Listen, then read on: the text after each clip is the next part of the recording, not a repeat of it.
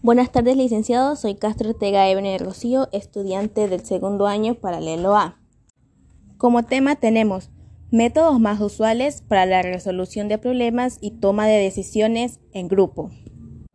Existen tres técnicas que cuando se utiliza debidamente la tormenta de ideas, el proceso y técnicas de grupo, ha sido extremadamente útiles para aumentar la capacidad creativa del grupo para aumentar la capacidad creativa del grupo en la generación de ideas.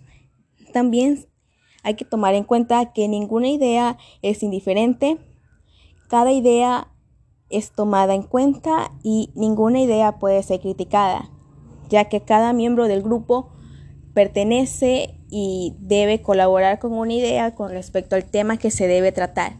Muchas gracias.